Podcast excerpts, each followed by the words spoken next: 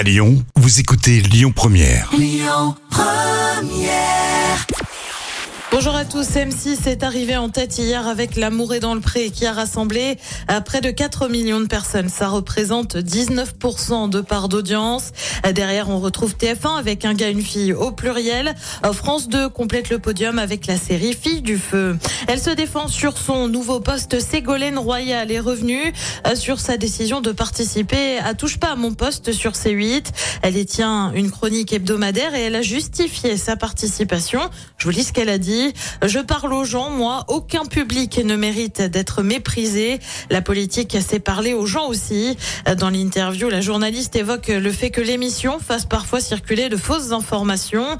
L'ancienne candidate à la présidentielle a affirmé ne pas cautionner les fausses informations, ajoutant qu'elle allait expérimenter cette chronique. Affaire à suivre. Et puis Stéphane Plaza et Michel Bernier réunis pour tourner une fiction pour M6. Ça s'appelle En cavale. Le tournage a débuté hier, doit se terminer septembre.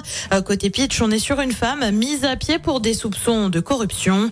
On ignore encore en revanche quand le film sera diffusé sur la 6.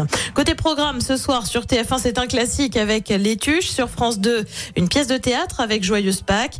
Sur France 3, c'est la série La Stagiaire. Et puis sur M6, c'est du cinéma aussi avec Le Chant du Loup. C'est à partir de 21h10. Écoutez votre radio Lyon Première en direct sur l'application Lyon Première, lyonpremière.fr et bien sûr à Lyon sur 90.2 FM et en DAB+. Lyon Première